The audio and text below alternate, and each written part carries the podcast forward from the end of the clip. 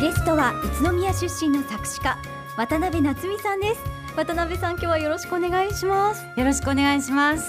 渡辺さんは本当にそうそうたるメンバーの作詞を手掛けていらっしゃいますよね。例えば芦田愛菜ちゃんであったり安室奈美恵さん、はい、そしてカラーボアさんと本当に多くの方のアーティストの作詞を手掛けていらっしゃいますね。嬉しいですね。なんかワクワクしながらいろいろやらせてもらってます。はいそんな渡辺さんなんですが高校卒業まで宇都宮で過ごしたそうですね。はいそうなんです。宇都宮生まれ、はい、育ちであの夢を実現するのに東京に行くまでは、はい、あの宇都宮にいましたやヒットメーカーの渡辺さんが宇都宮にいたって聞くだけでもう嬉しくなっちゃうんですけれども。あの幼少時代ってどんなお子さんでした？はいあのとってもおとなしくって、はい、ここにいなさいって言われるとそこにずっと一日いられるような一人遊びの好きな子供だったようですね。へえ、ご兄弟とかはいらっしゃるんですか？はいあの四人兄弟で、え私が一番下なんですね。あそうなんですか、はい、お兄ちゃん。お兄ちゃん。一番がお兄ちゃんで、はい、お姉ちゃんでお兄ちゃんで私ですね。おおじゃあ皆さんに可愛がられて。そうですね。もうまあおもちゃみたいなもんでしたね。あの一番上の兄とはもう一回り以上違うのでもう自分が物心つく時にはもう働いてましたよね。そうなんですか、はい、だからお姉ちゃんとお兄ちゃんの、はい、あまあ好きなように育ったっていうかあの音楽のきっかけを与えてくれたのもやっぱり兄弟でしたし。あそうなんですか、はい、あのやっぱり両親が働いておりましたので、はい、私たちはあの兄弟がとっても仲が良くてであの私だけやっぱり年が離れているので、はい、学校から帰ってくるとあのみんなはお友達と遊べるけど私はおばあちゃんと2人でいたんですよね。でそれでもうその頃には一番長男は働いてましたから多分ぽつねんと寂しそうに見えたんでしょうね。あのある日ねマンドリン、はい、マンドリンお兄ちゃんが私にねあの持ってきてくれたんです。なんかお友達から借りたのか何か。でそれ私はこう弾くようになって、はい、綺麗な音じゃないですかマンドリンって。でそれでこう遊んでるうちにドレミファソラシドみたいなものをこう自分で探し当てるようになって。そこからなんか音楽っていいなとか思い出してなんかいろいろこう空を見ながらこう音を聞いて空が綺麗だからこういう青空の歌があったらいいとか。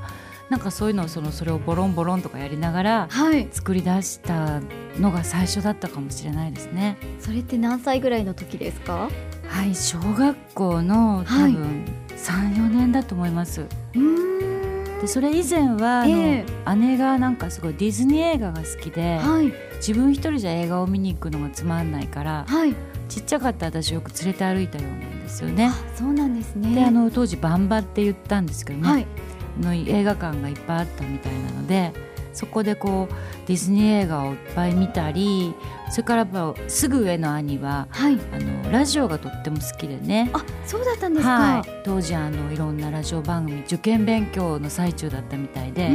その中でいろんなこう曲をかけてるじゃないですか、はい、そういうの聴く音楽と自分で楽器をもらったことで作り出すこととあとこうその映画を見たっていうことでのこう絵になって出てきちゃうというか、はい、こう世界を持つっていうことを多分兄弟から教わったような、まあ、今話してたらそんな気が、はい、しますね。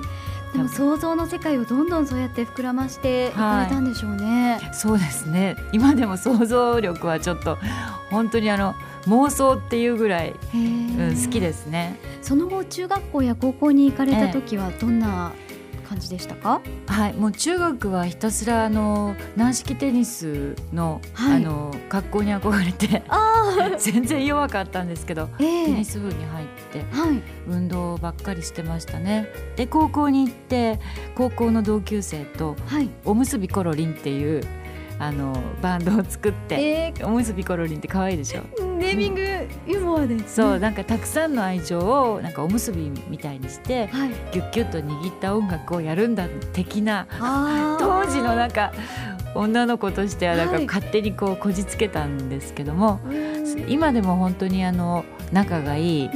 みんななんですけどもね、はい、みんなとバンドをやって文化祭出たりしてました。すごく楽しそうな学生時代ですね。そうですね。楽しかったな。小さい頃は結構おとなしかったということなんですけど、はい、音楽を通してそういうふうに積極的にそうですね。あの野望というか、はい、やっぱり夢を持ってからは、はい、自分が変わったっていう感じが特にそうですね高校生から変わったのかな。音楽っていうことで成功したいなって思ってからはすごく喋るようになりましたよね。そうですか。はい、で高校の時はもう歌手になりたいというふうに思われてたんですね。はい、あの作詞家よりも、はい、あの当時二間に8人家族だったもんですから、はい、やっぱお家が欲しかったんですよね。でお父さんとお母さんも働いてましたから、えー、お父さんとお母さんに大きなお家をプレゼントしたくて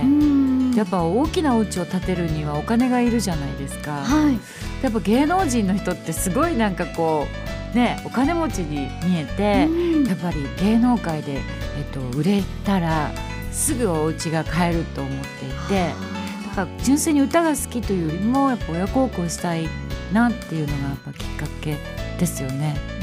なのでやっぱ早く東京に行って、はいもう高校も早く卒業して、もうとにかく歌手になるんだと。そして「紅白歌合戦」も出て、はい、それで親孝行するんだ的な。もう来年にも夢は叶うぐらいの勢いで生きてましたよね。はい、で実際に上京されたわけですよね。あもう全然難しかったですよね。思い描いていたのとは違いましたか？そうですね。まずあのどうしたら歌手になるなろうかっていうのもわからないじゃないですか。はいかけをいっぱい探すのにも大変ですし、やっぱりあのいざデビュー、まあ、結局デビューはできたんですけども、はい、いろんな方のおかげで。だけどデビューしてみるとやっぱりこうみんなすごい子が並ぶんですよね。やっぱりみんなこう地元で一番とか、えー、そうですね、スターになりたいっていう子が集まってますからね。集まるわけですからもう速攻これダメだと思いましたね。あすぐに、えー、あの一年ぐらいでも、はい、あもうこれダメ。全然ダメと思って。あのましたね。やめたんですか？やめました。えそこからどうしたんですか？えー、あのやっぱり親孝行がとにかくもうほんと先だったんで、えー、純粋に音楽の好きな人ごめんなさいなんですけども、はい、あの歌手をやっていても多分売れないから、はい、そうするとずっと親孝行できないじゃないですか。であの私何をやったらじゃあできるかを一生懸命考えたんです、ね、はい、そしたらあの私の特技の中に、まあ、ギターを弾いて曲を作るもあったんですけども私の父親が私に、はい、あの毎日日記を書かせていたんです、字を上手になるために。小さい頃から。はい。で幼稚園からも書いてましたから、はい、毎日何かを書くことっていうのは何にもあの苦労じゃないんですよね。まあもうなんて自分にこう刷り込まれたものなので、はい、だからあの詩はよく自分で書いていましたので、はい、作詞家ならば、うん、その毎日書いていても嫌にならない仕事じゃないかなと思って。じゃあやっぱり基本に戻って、はい、その欲を書いて自分が有名になるとかじゃなくて、うん、コツコツと書いてみて、はい、自分の一番その得意なものでそれであの、まあ、音楽も好きじゃないですか。そうですね。じゃあ文字を書くことと音楽が結びつくことって言ったら作詞家じゃんと思ってよしこれだと思ってもう作詞家に転換をしたんですよね。はい上京してデビューしてその1年後にはもう作詞家になろうと、はい、目指し出しましたね。はい